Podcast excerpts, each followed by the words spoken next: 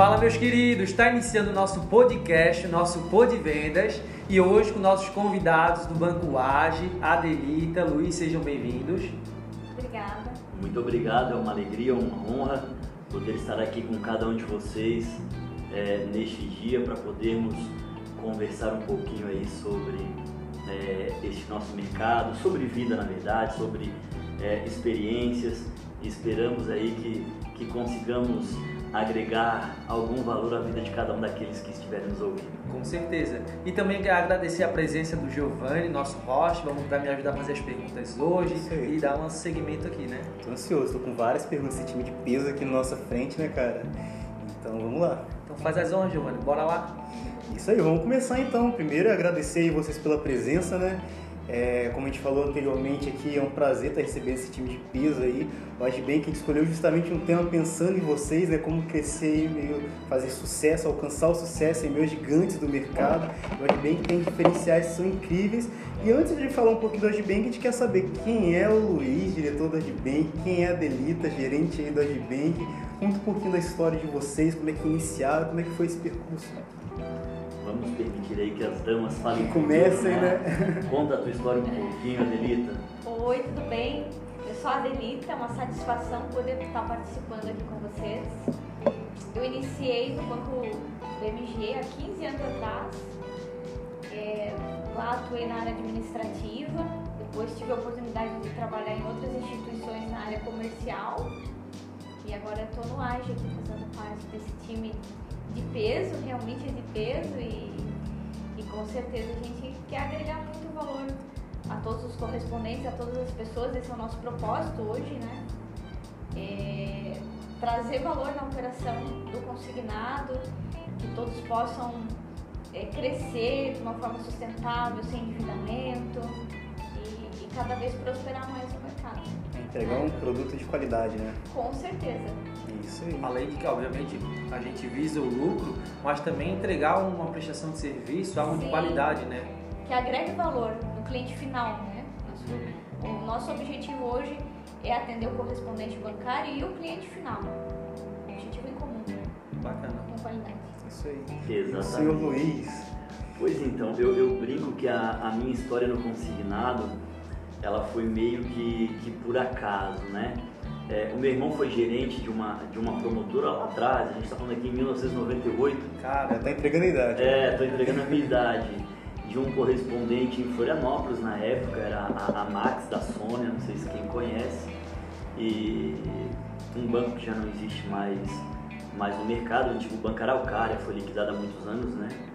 E, e eu fazia alguns trabalhos ali como office boy, né, em algumas secretarias. Era um modelo de venda bem diferente, a gravação de imagem manual. Você tinha que levar os três contra-cheques, a verbar na, é, carimbar na secretaria, e eles colocavam com caneta, um carimbo e assinavam o valor da margem daquela operação. cara. Então, assim, era algo bem, bem diferente. Depois tinha que levar é, a autorização de desconto em folha para reconhecer firma no cartório, final de mês entregar nas, no, no, no órgão do governo, no caso a Secretaria de Administração, para poder efetivamente averbar os contratos. E eu trabalhei um período como office boy fazendo isso. É, meu pai foi ser secretário de Administração e Finanças é, numa cidade do, do meio oeste de Santa Catarina. E eu tinha conhecido minha namorada na época, né, a Camila, e eu falei, vou ser obrigado aí, não tem como me sustentar.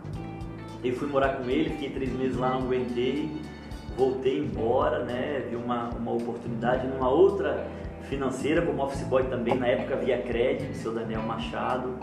É, hoje ele não, ele não está operando mais, mais no mercado de, de consignado também. E vim, comecei, né? Eu sempre busquei, eu brinco que eu dizia pra, pra Camila na época, não, a gente vai casar, né? Vou dar o meu melhor aqui, vou fazer. Então, assim, primeiro, acho que a pessoa precisa ter uma motivação na vida, né? Um porquê das coisas, né? Um propósito, né? um propósito. Por que, que eu estou fazendo isso, né? É, onde eu quero chegar, é, o, como eu estou disposto a me entregar e agregar valor né, nessa empresa ou nessa organização ou naquilo que eu me proponho a fazer. E, e eu lembro que na época a minha gerente era a Degenani, Degenani Rota, o nome dela, uma pessoa incrível que me ensinou muito. Ela dizia: Luiz, não importa que você seja um office boy hoje, seja o melhor office boy. Caramba. E eu me organizava, eu separava as autorizações para solicitação de imagem por secretaria, por ordem de matrícula é, crescente, para que eu pudesse chegar lá e, e ser atendido em tempo recorde. E sempre corria muito para fazer a melhor entrega. E tive possibilidade de, de crescer internamente na empresa, é, me tornei gerente comercial lá naquela empresa, depois com uma outra gerente quando trocou, ela teve um problema familiar com o filhinho dela que ficou doente. Eu precisava viajar, não tinha carteira de motorista ainda, era de menor, então assim, Caramba. eu ia de ônibus para algumas prefeituras para representar a empresa, né? Que era correspondente exclusivo na época do, do Banco BMC, antigo Banco BMC, Banco Mercantil do Ceará, depois virou Banco Mercantil de Crédito, depois BMC, BMC, depois o Bradesco comprou e virou Bradesco, Bradesco Promotora, né? Que nós, que nós conhecemos é, hoje em dia no mercado. Mas eu fazia assim, eu ia de ônibus, né, atendia, ela me, me dizia o que eu tinha que falar e eu ficava estudando e buscando tentar aprender muito nervoso. Isso era aqui na vezes. Grande Floripa? Qual região? Em Florianópolis. Florianópolis. Você é daqui mesmo, da região? Eu, eu sou de Florianópolis, aham. É, na Jerônimo Coelho era, era a empresa. Daí troquei essa empresa em 2004. Nós tivemos um- uma situação aí no, no governo que pararam de, de consignar. E em fevereiro o pessoal ficou muito nervoso. Na época, "E agora o que vai ser desse mercado? O que vamos fazer? E na época a gente foi vender é, débito em conta, né? Uma grande empresa aí no, no, no- no país bem conhecida aí que que patrocina o Palmeiras, né? Não vou fazer mexendo para eles, mas vocês devem saber de que eu estou falando. E, e na época a gente foi vender débito em conta, se reinventar numa situação difícil de mercado, né? Quando eu paro para olhar o nosso mercado, ele tem muitos ciclos. E se você parar para analisar, ele parece um eletrocardiograma, né? É, todo dia tem algo novo, né? E, e tem muitos que são os vendedores, eu brinco, do apocalipse, né? Esse mercado vai acabar, esse mercado vai deixar de existir, e agora? Gente, eu ouço isso há pelo menos 20 anos, então é, fiquem tranquilos, né? Com, em, em relação a isso, ou a qualquer situação da sua vida que você se deparar com uma situação difícil, onde exija resiliência, onde exija você precisar se reinventar, precisar fazer algo novo, né? Eu nunca tinha vendido débito em conta. Eu fui vender e aprendemos. E aí passou alguns meses, é, mais precisamente agosto, é, aparece um tal de INSS. O que, que é isso? Era uma comissão ridícula, baixinha, é, era uma fila de aposentados desproporcional na porta dos escritórios, porque os correspondentes eram muito poucos. Quando você olha a figura de correspondente bancário, como é a, Agiliza hoje, por exemplo, nós tínhamos em Santa Catarina cinco. Isso nós estamos falando ali dos inícios de 2000? É 2004, em todo o estado de Santa Catarina. Então, assim, eram pouquíssimos. Hoje nós temos quantos, né? Milhares de correspondentes, muitos. Eu acho que no Brasil é mais de 30 mil, né? Mas naquela época eram muitos, muito, muito poucos, né? Então, assim, era uma quantidade absurda.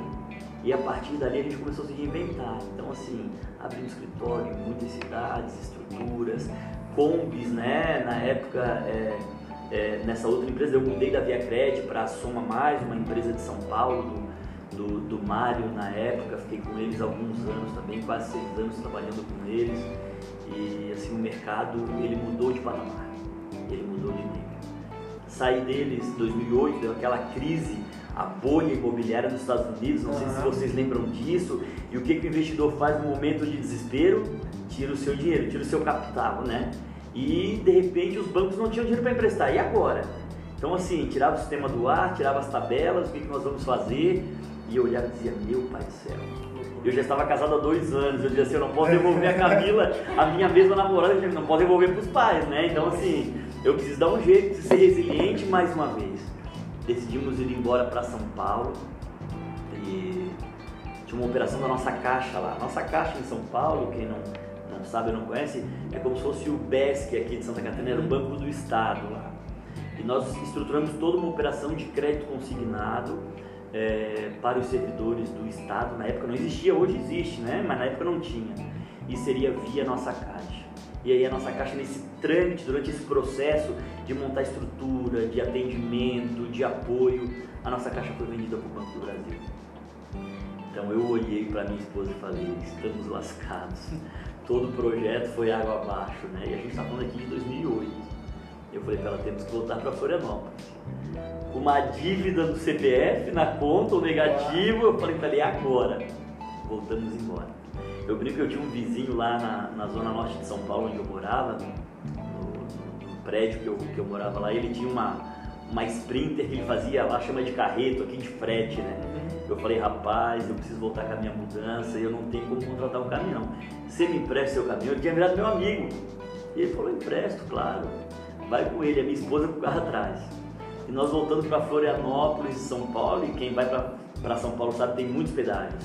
Eu tinha contado o dinheiro certinho para nós voltarmos, porque o caminhão pagava mais caro, e eu mesmo dirigindo, e ela com o nosso carro atrás.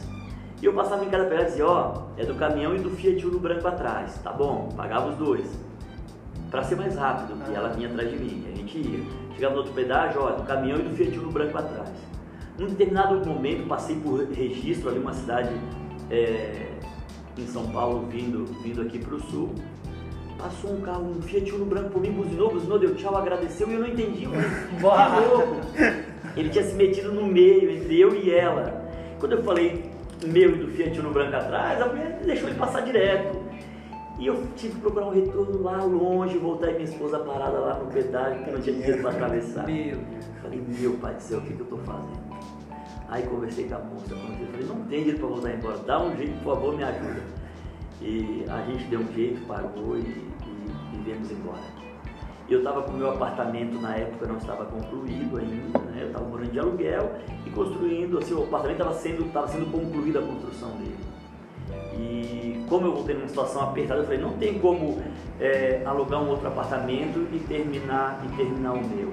E eu lembro que eu fui para a casa da minha irmã, fui dormir num quarto da casa dela com a minha esposa, não tinha filhos ainda, e deixei a mudança dentro do caminhão. Eu não tinha dinheiro para devolver o caminhão do meu vizinho.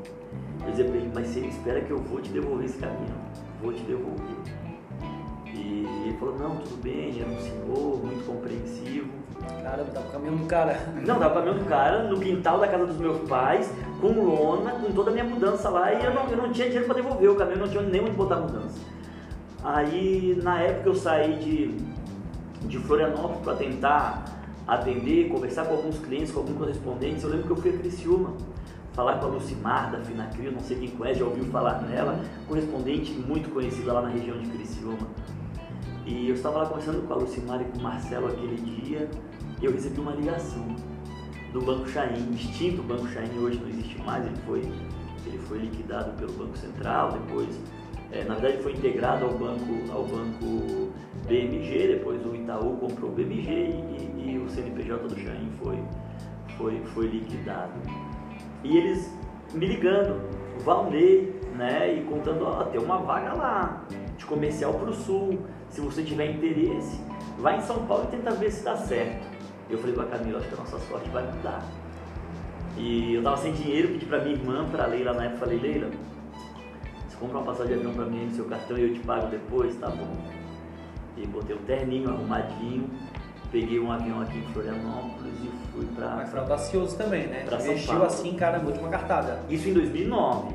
E não tinha devolvido o caminhão ainda porque eu não tinha dinheiro para devolver o caminhão. Meu Deus. Mas eu falava pro seu Salvador, toda semana dizia, Salvador, eu vou devolver esse caminhão, tá aqui, pelo amor de Deus. Eu não sou bandido, só não tenho dinheiro para te devolver.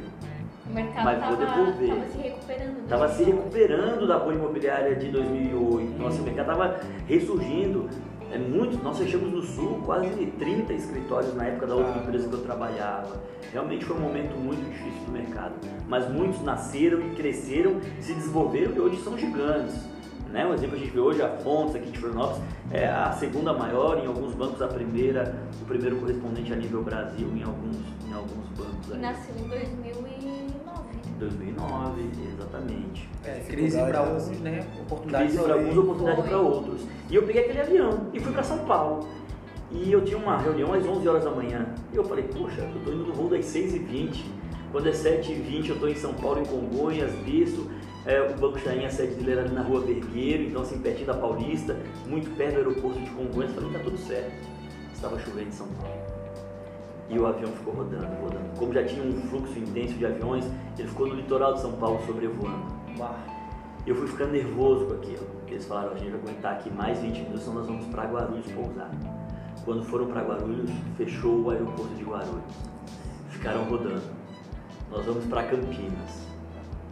Gente, eu pousei em Campinas uma hora da tarde quase. Caramba. Só que muitos aviões já tinham pousado em Campinas.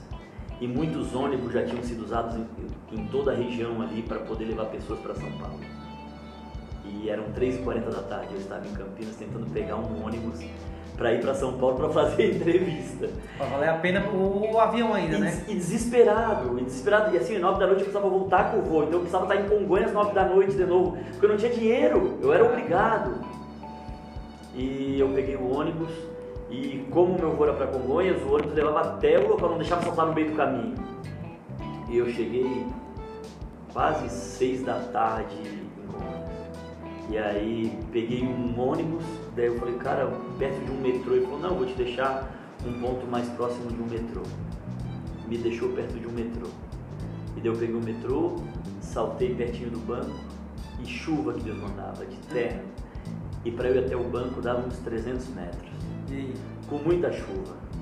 Eu cheguei 7h15 da noite na sede do Banco Chaim, Caramba. pingando, pingando. Eu falei, moça, eu tinha uma entrevista às 11 horas da manhã. Eu tô desde as 6h20 em avião tentando chegar aqui. Eu não sei se tem alguém aí ainda que pudesse falar comigo. O meu voo é 9 horas da noite de Congonhas para voltar para Florianópolis. Ela falou, você tá pingando? Eu falei, tô. Ela assim, ó, o diretor não está mais. Era o Marcos André de Oliveira na época. Ele hoje é o dono da Dínamo Promotor em São Paulo. Ele foi Sim. diretor do Santander e hoje é dono da Dínamo. Na época ele era diretor nacional do, do Banco Chain da área de consignado. Ela falou, não está mais. Faz o seguinte, vai no banheiro, tenta te secar um pouco, que eu vou ver se alguém pode te atender. Pensa você dentro de um banheiro, torcendo um terno, torcendo uma camiseta. Quando eu vesti aquilo, parecia que ia sair do bucho de uma vaca aquela roupa. Tava horrível, molhada, totalmente torcida. E eu lembro que o Reinaldo era o superintendente um dos superintendentes do banco.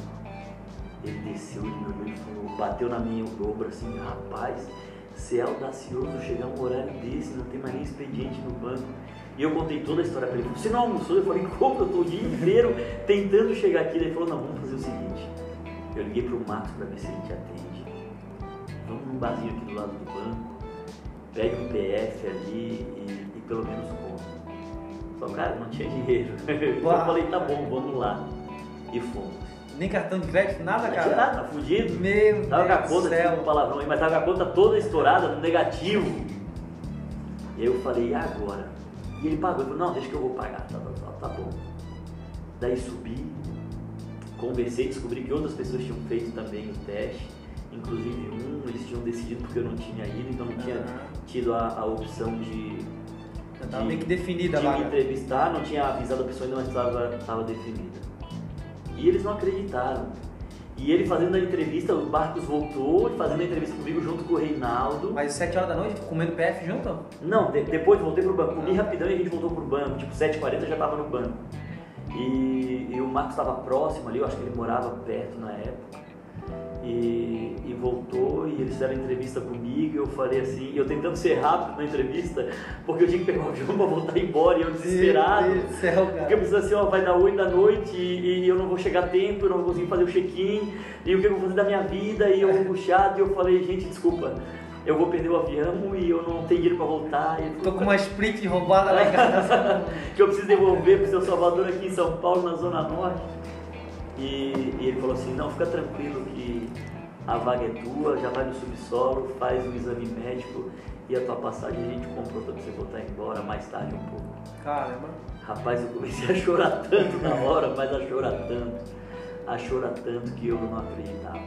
Aí voltei, daí dois dias depois já pagaram vale alimentação adiantado inteiro na minha conta, vale refeição e, e eu não acreditava.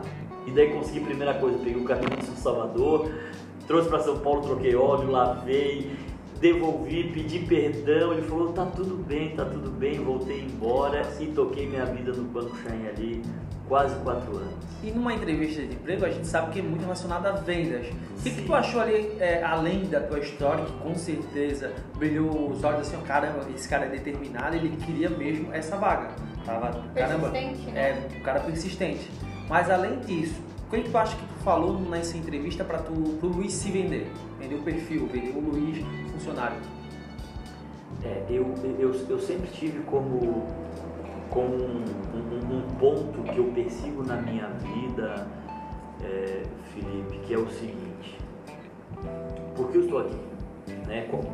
Eu, eu, eu, eu me questiono muito isso. Qual o objetivo de tudo, né? Porque a Terra é redonda, para as pessoas se encontrarem. Alguns dizem que é plana, né? Mas porque a Terra é redonda, para as pessoas se encontrarem. É, qual é o meu propósito? Qual é o meu objetivo de vida? Então, assim, eu sempre busquei agregar valor à vida das pessoas, em tudo que eu faço, em cada atitude. Seja cliente, seja cliente final, cliente intermediário, que são, no caso, a, o ramo que eu trabalho são os nossos correspondentes bancários, o, os colegas de trabalho, as pessoas ao meu redor. É, eu sou um pouco expansivo, né? Então, assim, eu sempre busco é, ir uma jornada um pouco além, é, tentar olhar se o lado humano está feliz, né? Não só, é, lógico, é, a gente sabe que no mundo o dinheiro responde a praticamente tudo, né? Não tem como você chegar no mercado, fazer suas compras, dizer, oh, vou te dar um abraço e tá pago. Não, você precisa pagar com dinheiro. Então a gente entende isso. Mas em toda a minha vida eu sempre tentei ver o outro lado, né? o porquê das coisas. Eu preciso de um empréstimo rápido.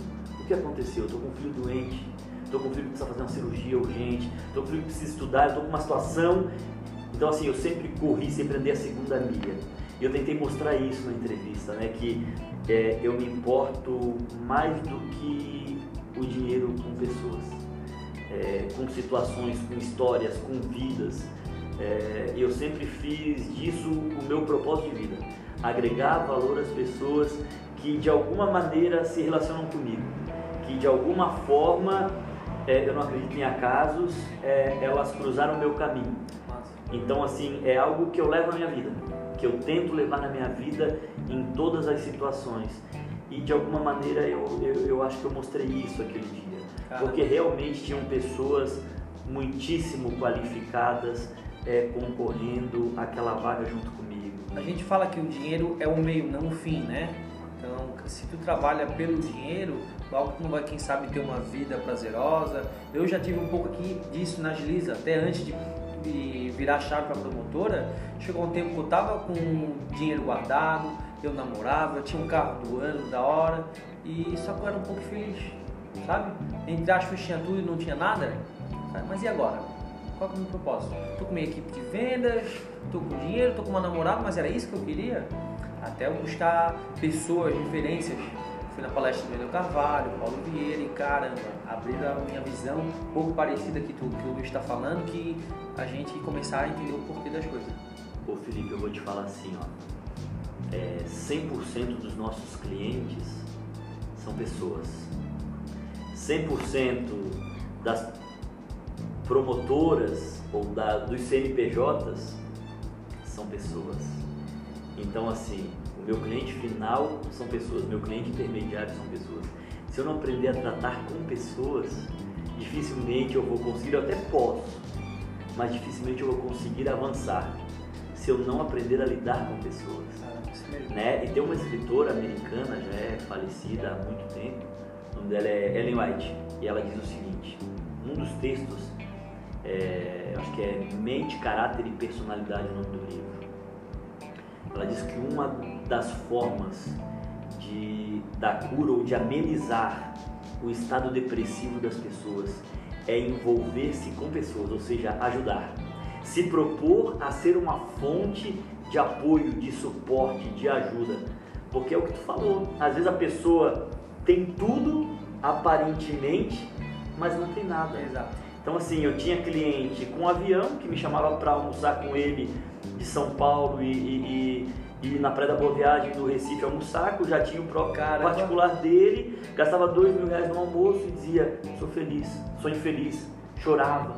Eu dizia: cara, como que pode um cara ter um jatinho e ser infeliz?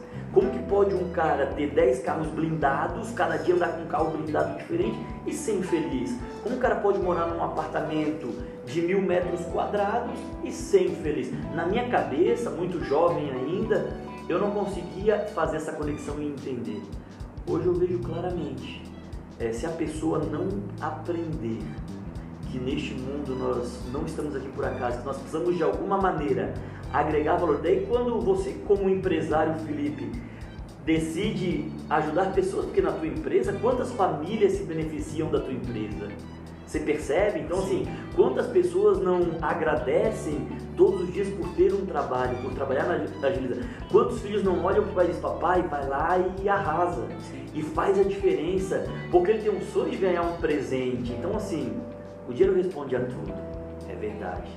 Mas ao mesmo tempo, a forma com que agregamos valor à vida das pessoas é o que dá sentido a esse dinheiro que vamos buscar, sabe? Exatamente. E você tocou num assunto muito importante né, no século XXI, que é a humanidade, né? Como é importante a gente se humanizar mais. Para a gente alcançar o sucesso, a gente tem que se humanizar mais. Esse período agora a gente está vivendo aí uma grande é, período de uma crescente, né, em depressão e tudo mais, Sim. doenças psicológicas. Então, como é importante a gente voltar à humanidade, né? As doenças é, psicossomáticas, né, nós vemos aí muitos, muitas formas de aparente, aparentemente loucura, né, como alguns, é, alguns citam. É, nós percebemos o seguinte, que praticamente as pessoas são descartáveis hoje. Eu lembro que eu tive um gestor, depois do Chain, eu fui para o Banco Cetelem, né? É, tive o Banco BGN, depois Cetelem. Em 2014 fui para o Banco Bom Sucesso, que depois foi comprado pelo Santander, virou o Banco Olé Consignado. Junho do ano passado saí do Olé, fui para a operação do C6. Fiquei na operação do C6 até dia 4 de janeiro. Iniciamos a, a jornada no Agibank, age agora, né? E quando você olha pessoas, eu tive um antigo gestor numa outra casa que ele dizia o seguinte: vocês são laranjas e a empresa é o espremedor. E o meu papel é pegar vocês, laranjas, e apertar no espremedor até soltar o máximo de suco possível. Ao final, eu jogo vocês na lixeira e pego outra laranja e faço a mesma coisa. E eu fiquei pensando, que infeliz, né? Que comparação triste. Mas nós sabemos que existem muitos que fazem isso e agem assim. Então, quando você para para olhar e dizer o seguinte, poxa, eu preciso ser gestor, eu não posso permitir que confundam. Isso é o papel de um, de um, de, de, de um empresário, de um gestor, de um executivo e de um profissional. É aprender a diferenciar é, as situações. Mas eu posso ser humano também. Eu posso entender o lado humano da pessoa e buscar agregar valor à vida dele isso aí. Eu peguei algo importante ali que o Luiz falou, que não, não agora, por ele ser um, um grande gestor, ele já alçou grandes voos aí, mas lá atrás, quando ele era office boy, né, ele fazia tudo com perfeição, ele entregava o melhor dele, né. Então isso que é interessante, né? Não é o, ponto que você está ali, mas o que você pode entregar. E o que eu acho que é bem bacana trazer, não só o Luiz, a própria Delita, é que nesse meio do nosso ramo é muito importante o network. Exatamente. E vejo pela passagem que eles tiveram com outras pessoas, a, a rede de relacionamento que eles têm, que possui. Que hoje, se eles não tivessem um bom relacionamento com pessoas, não teriam, quem sabe, não estariam nem no Agibank, que teriam saído do mercado para se algo, trabalhar em algo manual, em algo é, braçal, mas não. É muito importante também no, em vendas é isso, ter uma rede de relacionamentos. E com certeza eu pelo, pelo Instagram, pelas redes sociais, eu percebo isso como que vocês fazem isso? Como fazem, Delita, para ter uma boa rede de relacionamento? Quer ser comercial, né? Comercial trabalha o tempo todo assim com as outras isso. pessoas. Tem duas coisas assim, que eu acredito muito que elas andam em paralelo. A gente precisa ser boas pessoas e bons profissionais. Não existe um bom profissional se não é uma boa pessoa. Então, eu acho que esse é o básico. E o relacionamento é o nosso desafio, né? No dia a dia, é, a gente encontra N pessoas com com humor diferente, com personalidade diferente e, e básico, a gente precisa respeitar todo mundo dentro da sua individualidade, né? E, e fazer o nosso trabalho, né? Fazer a nossa parte como, como vendedor, como profissional, como pessoa, né? E até ter uma, uma rede de relacionamento importante que, quem sabe, uma hora ou outra te influencia Sim. Né? Que nem falou, ah, tem, tinha um amigo que pegava o jatinho pro Recife. Caramba. Ah, Se inspirar em pessoas. Né? Isso. Né? Até a gente. Ser melhor no dia a dia. A gente trouxe a Maria aqui, ela mesmo falou, é, sempre busque sentar numa mesa que, tu não é uma, que tenha um maior conhecimento, né? Seja o mais sábio, para aprender e se inspirar com outras pessoas. Exatamente. É, eu gosto muito de ouvir.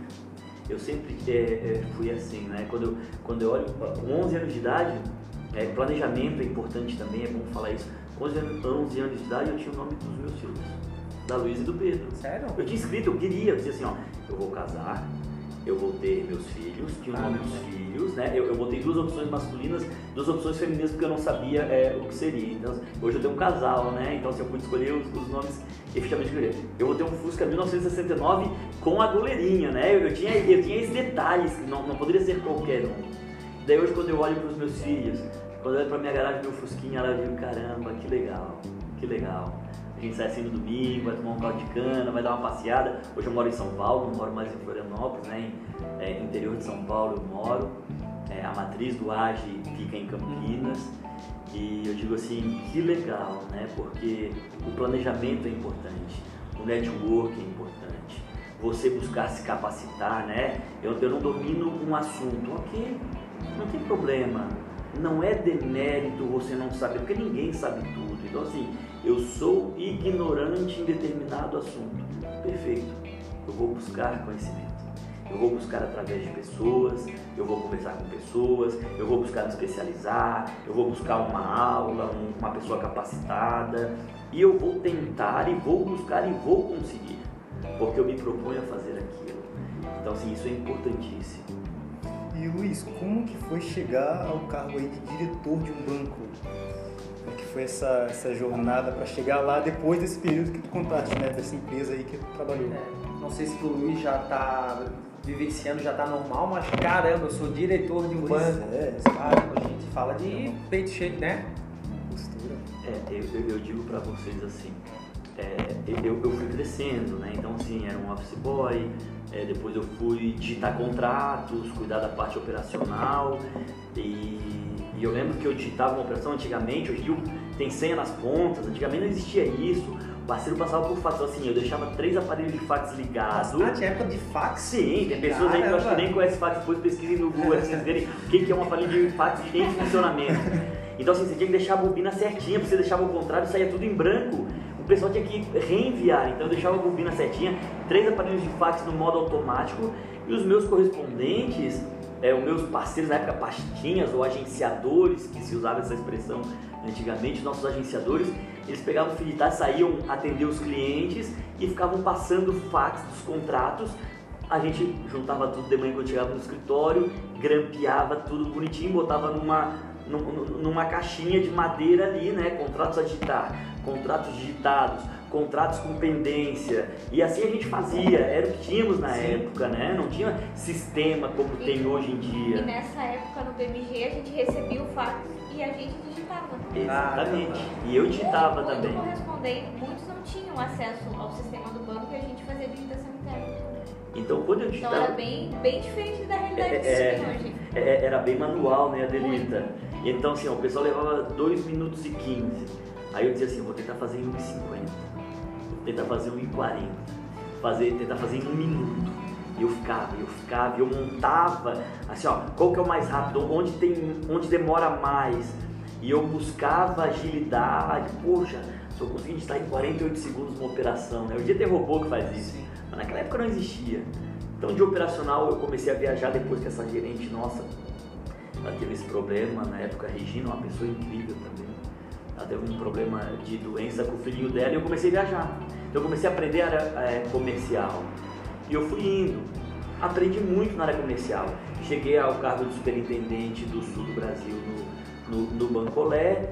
Em junho saí, fui para a operação do C6, uma operação do zero, é, como gerente de Santa Catarina e Paraná. Então, assim, eu fazia live o dia inteiro. Eram 12, 13, 14 horas por dia de live. Então, assim, eu voltei é, para o dia a dia que eu já estava um pouco distante. E ali me ensinou muita coisa no C6. Eu aprendi muito, né? Ser muito resiliente. é, até que o, o Arge chegou, o Marciano, não sei se, é, se, se todos conhecem, mas assim, ele foi um correspondente lá atrás. É, ele morava em Caxias do Sul, uma família extremamente pobre. Eu, eu acho interessante e linda a história dele, porque eu me vejo em muitos cenários né, do, do, do que ele viveu lá atrás. E ele foi para Porto Alegre para vender seguro. Ele conheceu um tal de consignado e começou a vender esse consignado e montou uma estrutura pequenininha com três funcionários. E depois com cinco, com dez, com quinze, veio para Santa Catarina, montou uma filial. Depois foi para o Recife e, e foi expandindo no Brasil. 2011 ele era uma das maiores promotoras do país. Em 2012 ele foi a maior promotora do país o maior ROI, o maior resultado é, é, líquido é, em relação ao patrimônio do que se existia em, em, em promotoras do, do mercado. O mercado assustou com aquele crescimento vertiginoso e sempre com muita ética, que é um ponto para mim que é fundamental para quem quer ter uma, uma carreira de sucesso. Sabe? Seja ético, é, seja verdadeiro, olhe nos olhos, cumpra o que você promete. Se você vê que em um determinado momento do percurso você não conseguirá, fale rapidamente. Não tenha medo, não tenha vergonha. Eu brinco assim, que a verdade ela só tem um lado. Então fale a verdade. Ah, mas vai doer, fale a verdade. Ah, mas é difícil, fale a verdade. Sempre fale a verdade. E, e eu sei que o Marcelo cresceu absurdamente. Então quando chegou em 2016, é, ele virou o correspondente exclusivo do Bradesco no Brasil, que tinha comprado a operação do BMC é, lá em, em 2009 e, e, ele pôde crescer muito e é, ele teve a oportunidade de adquirir o banco gerador, nós já tínhamos virado uma fintech depois compramos é, o banco gerador, então virou um, um, um, banco efetivamente, a operação foi encorpando, tomando uma proporção é, muito grande. E e chegou o ano de 2020 e ele falou: caramba, eu fui pastinha ou agenciador, eu fui correspondente, hoje eu tenho um banco, um banco sólido, uma operação linda, estruturada. É... Mas para ser banco ele teve que ter um capital ou teve investidores por trás, só idealizou, veio com investidores. Isso é importante falar. É, no mercado chegou um momento em que é, o valor de, de, remuneração sobre as operações era um valor um tanto quanto elevado. O Banco Central entrou no meio. A partir de 2015 a operação precisou ser fracionada, então tinha um limitador de, de, de, de retorno de comissão à vista é, limitado em 3% na portabilidade, 6% à vista, enfim, que era o valor que foi, que foi é, imposto pela resolução e o restante seria de maneira diferida. E alguns bancos, ou quase todos os bancos, davam uma opção de antecipar. No modelo vai semelhante a um, a um capital de giro, né? É, para que os, as promotoras pudessem é, se capitalizar e não permitir que perdesse aquele pace ou aquela aceleração que tinha na época. E alguns correspondentes, de maneira acertada, entenderam que não fazia sentido aquele endividamento. Então deixa o meu experimento ali. Eles recuaram um pouquinho num primeiro momento para que pudessem se rentabilizar um pouco mais e seguiram em frente. Então assim, sem endividamento. E realmente pela operação exclusiva com o Bradesco, ele teve sim uma condição é, boa, diferenciada, que possibilitou é, que, ele, que ele conseguisse adquirir é, essa operação do, do, do, banco gerador. Outro ponto é, importante, ele sempre foi muito, ele, é, ele é um entusiasta de tecnologia. Então ele procura sempre o que existe de melhor no mercado e ele traz para a nossa operação. Isso, é, isso eu acho incrível, sabe? Ele não, ele não mede esforços quando se trata de avançar tecnologicamente, de agregar valor ao dia a dia. Tanto é quando você olha para a nossa operação hoje, o mercado inteiro usa um sistema, né? ou quase o mercado inteiro. Nós buscamos o que existia de melhor no mundo. Qual é o melhor sistema CRM do mundo? Ah, é a plataforma do Salesforce. Essa que nós queremos. Mas eles não entendem nada de consignar, não tem problema. Nós vamos arrumar essa operação para que ela possa ser funcional para nós com toda a qualidade e segurança que o Salesforce tem para oferecer. E estamos hoje numa jornada que é incrível, em um sistema que está sendo reconhecido é, por todos os nossos parceiros de maneira assim é, sensacional. Caramba. Então eu, eu, acho isso, eu, eu acho isso lindo, sabe? E eu estava lá na Operação C6 e o Fabiano na época, Fabiano é, é, é o diretor de todos os canais é, terceiros, a gente chama assim, né, de é, CNPJs que venham a ter relacionamento conosco passam pela, pela gestão dele e, e ele me achou no LinkedIn e eu brinco que eu estava lá fazendo 12 lives por dia, trabalhando 14 horas por dia. Eu falei, cara, tô na correria, desculpa, não tenho tempo de conversar agora. Pensei, o que, que o marciano quer voltar pro consignado via canal correspondente? Me parecia algo que não fazia muito sentido. Ele estava com um banco lindo, uma operação linda, 850 lojas a nível Brasil como banco pagador. Então hoje aposentados, pensionistas do INSS têm a opção de aceitarem o AGBEM como para receber o seu benefício, né? Uma operação de débito em conta redondinha, com uma condição incrível, uma taxa das operações de débito em conta muito inferior aos demais, ou seja, uma taxa muito atrativa para o cliente final. E eu não dei muita bola para aquele pedido, assim, para aquela oferta de, de trabalho de entrevista. Falei, obrigado, mas não tem interesse, estou aqui na operação correndo. E ele foi insistente, eu falei, rapaz, mas não quero. Eu estava trabalhando demais. E a minha esposa me olhou mais uma vez, a Camila, né, tá comigo há, há, há 23 anos, dia 26 de, de novembro agora, fazemos 15 anos de, de casados e em dezembro, 23 anos juntos. Então eu brinco que a nossa história está diretamente ligada com a operação do, do consignado, né? E ela falou, ouve ele. Eu falei, ah, amor, não quero ouvir não, estou trabalhando demais, cansado. Era 8 da noite, ia tomar um banho, queria dormir. Ela falou, custa ouvir? E eu ouvi.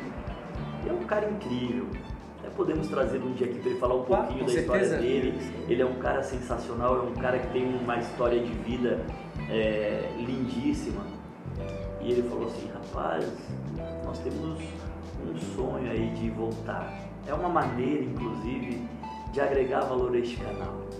Porque é o seguinte, uma coisa é você ter um banco falar o seguinte, eu quero a operação do correspondente bancário, eu quero consignado e múltiplos produtos, né, trazer aí um cross-sell em cima da operação de consignado.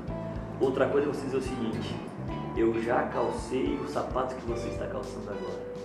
Eu sei onde dói, eu sei onde machuca, eu sei o que você já passou. Eu sei o que é chegar numa sexta-feira à tarde, esperar uma comissão, essa comissão não entrar e você falar, e agora? Como que eu pago o salário do meu funcionário? Como que eu pago a minha água, a minha luz, o meu aluguel, a minha internet? Como que eu faço isso? E nós queremos voltar. Cara, daí ali ele me ganhou. Eu falei, bandido, ele, ele jogou baixo. jogou ele jogou pesado. Porque é exatamente o que eu penso. Toda a minha vida eu trabalhei com esse propósito de agregar valor à vida do correspondente. E ele falou exatamente isso que nós queremos. Nós sentimos a dor deles. Nós sabemos onde aperta, onde dói, onde machuca. Queremos fazer algo diferente. E queremos que seja com você.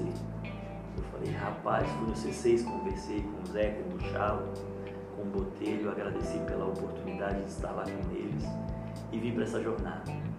E eles estavam em transição da sede do AGBM, que ficava em Porto Alegre, ali na Mariante, e estava em transição para Campinas, do ladinho do aeroporto Viracopos, ali no, no Parque Corporativo ali uma sede que inclusive é lindíssima.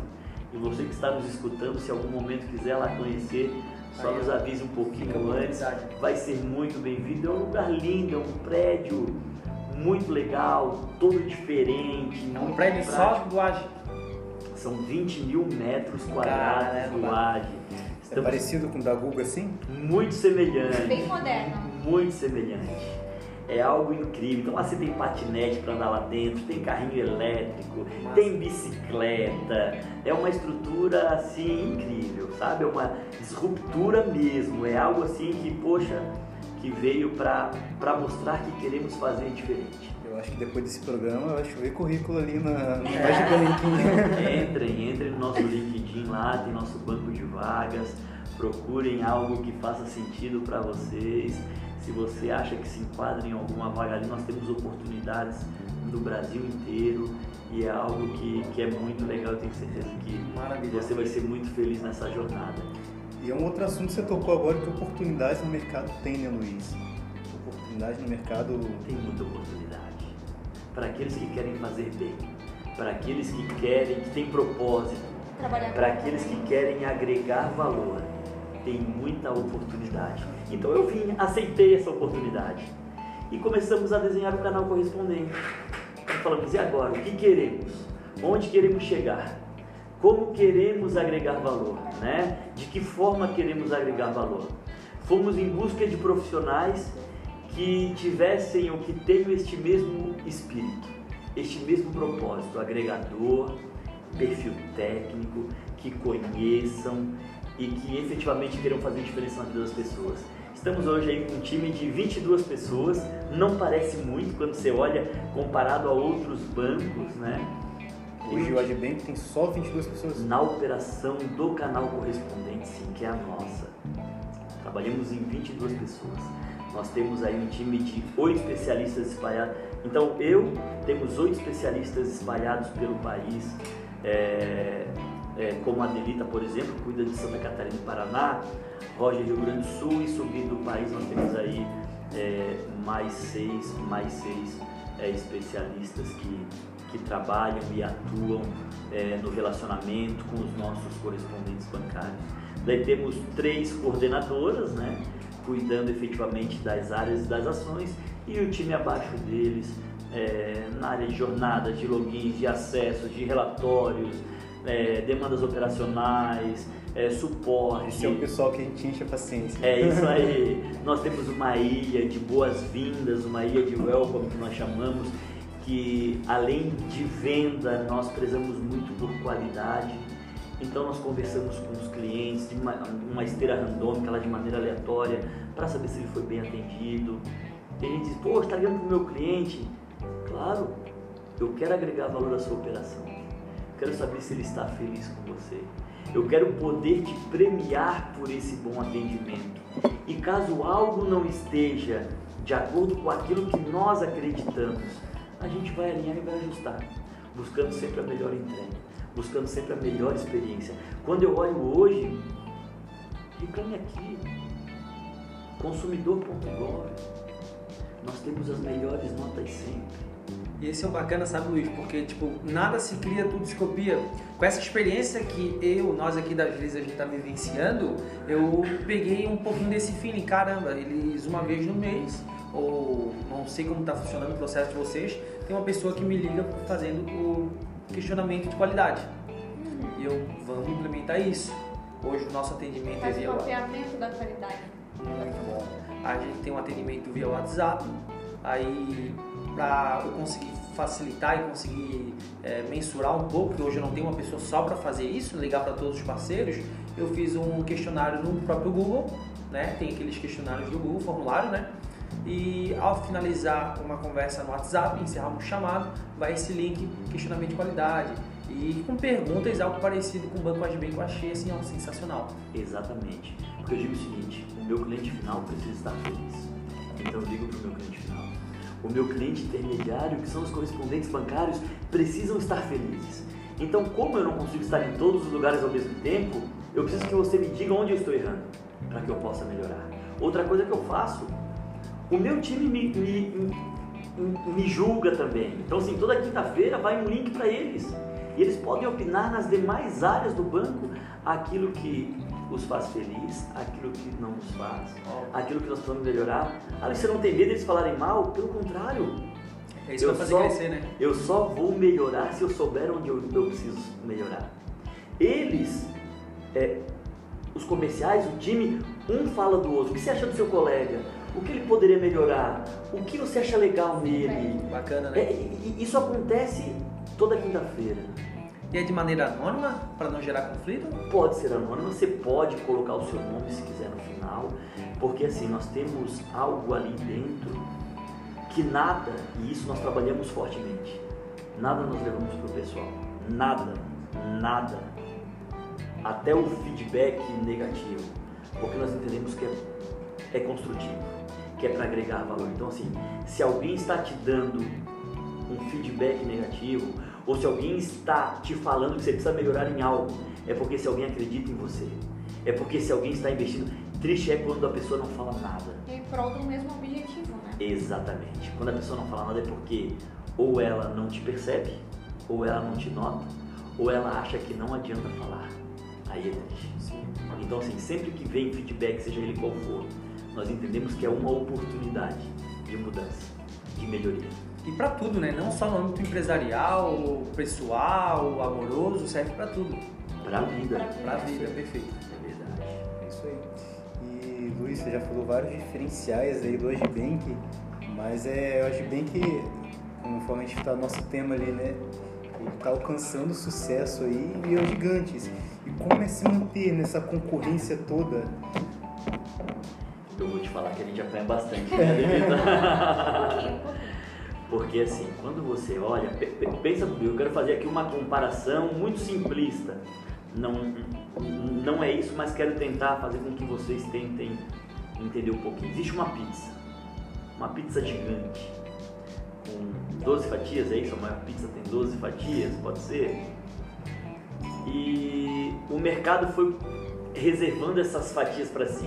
Ó, eu quero duas fatias, eu quero uma, eu quero três. Tem um grandão aí que, que, que tem quatro, né? E aí você chega. Você chega na mesa. Você diz, opa amigão, você tem quatro fatias no seu prato aí, mas eu preciso comer também. Bora dividir essa fatia? Não. Você não pega não. Eu digo, mas amigo, o que, que é isso? Vamos, vamos dividir aí, né? Todos precisam se alimentar. Então você precisa ir para o mercado e você precisa agregar valor aos correspondentes. Então, assim, hoje existe uma condição de, de remuneração onde eu não entro nessa guerra. Por quê? Porque eu entendo que o modelo que foi imposto por quase a totalidade do mercado, ela é autodestrutiva. Então, assim, o endivi- o endividamento do canal correspondente hoje, ele é algo que, ao meu ver, ele mais machuca do que faz bem. Né? Ah, mas no momento em 2015, com a imposição do Banco Central, era necessário. Como você vai frear uma carreta a 120 por hora carregada? Essa carreta vai capotar? Ok, vai dar o L. Eu entendo isso. E realmente, quem sabe no primeiro momento é, poderia se ter feito isso.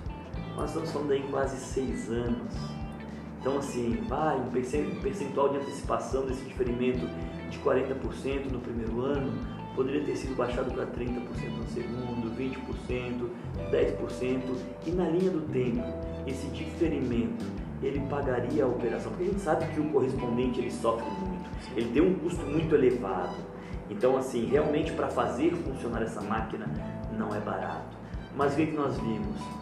É, bancos praticamente se degladiando, é, ofertando um percentual cada vez maior, é, porque não tinha um sistema muito bom, porque não tinha um atendimento de qualidade, porque não tinha um operacional que funcionava bem, porque não tinha um bom relacionamento, não tinha muita empatia. Então ele dizia? Eu pago bastante comissão e a operação bem. E com isso nós fomos criando é, situações de descasamento, de diferimento e de promotoras com um grau de endividamento absurdo. Absurdo. Daí quando você olhava, você dizia, gente, onde isso vai parar? E o bacana também, só dando adendo, é a gente comenta que aquele parceiro que vem por preço, ele sai por preço. Ele não Exatamente. busca qualidade. Exatamente. Exatamente. É a Você ética, uma né? verdade. É a fidelidade. Então, assim, eu não queria entrar nisso, porque eu acredito que isso não é saudável. Então, como que você vende no mercado onde as fatias da pizza já estão nos outros pratos? Nós buscamos um bom sistema, nós buscamos qualidade, nós buscamos relacionamento, nós buscamos interação diária. Então, nós temos uma jornada hoje com treinamento todos os dias. Então, para tentar não onerar a operação do nosso correspondente, nós enviamos o link, vocês podem enviar para os parceiros de vocês, para o terceirizado, para o quarteirizado, para o quinteirizado, para quem você quiser, para que ele possa ter um atendimento direto com o banco e ter um suporte, um, ali na hora, é, entra, tem dia de bate-papo, você entra lá, você, você, você compartilha a sua tela com, com a pessoa que está lá, que é extremamente qualificada e ela vai te auxiliar. Nós temos horários alternativos para estados da federação que tem horário diferenciado, porque nós temos estados no norte que nós temos horário diferente, então, poxa, o cara vai ter que entrar 7 horas da manhã do horário dele, ah, mas aqui no sul já é 9 horas, horário de Brasília já é 9 horas, mas ainda é 7 horas da manhã. Eu vou fazer um horário diferenciado para atendê-lo. Então, assim, nós temos buscado agregar valor de outras formas, abraçar o correspondente efetivamente, para que ele entenda e não aquele que só vem por preço, para que ele entenda que qualidade faz sentido, que uma operação a longo prazo, sem endividamento, faz muito sentido. Conosco, ele não precisa, isso é triste falar. E a gente entende que meio foi uma imposição de mercado, mas ele não precisa esconder patrimônio, ele não precisa ter medo, porque não vai ter pegadinha conosco, não vai ter endividamento do canal. É uma operação que se sustenta. É aquilo que eu falei antes.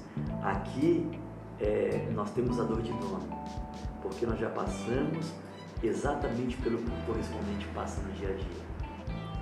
Aí, muito bom. E é algo que eu posso falar com propriedade, né? Eu sou gerente comercial aqui da Agiliza e o que o parceiro mais traz pra gente é quando, quando você pergunta ele, ah, mas por que você opera com esse banco recebendo uma comissão não tão vantajosa comparada às outras?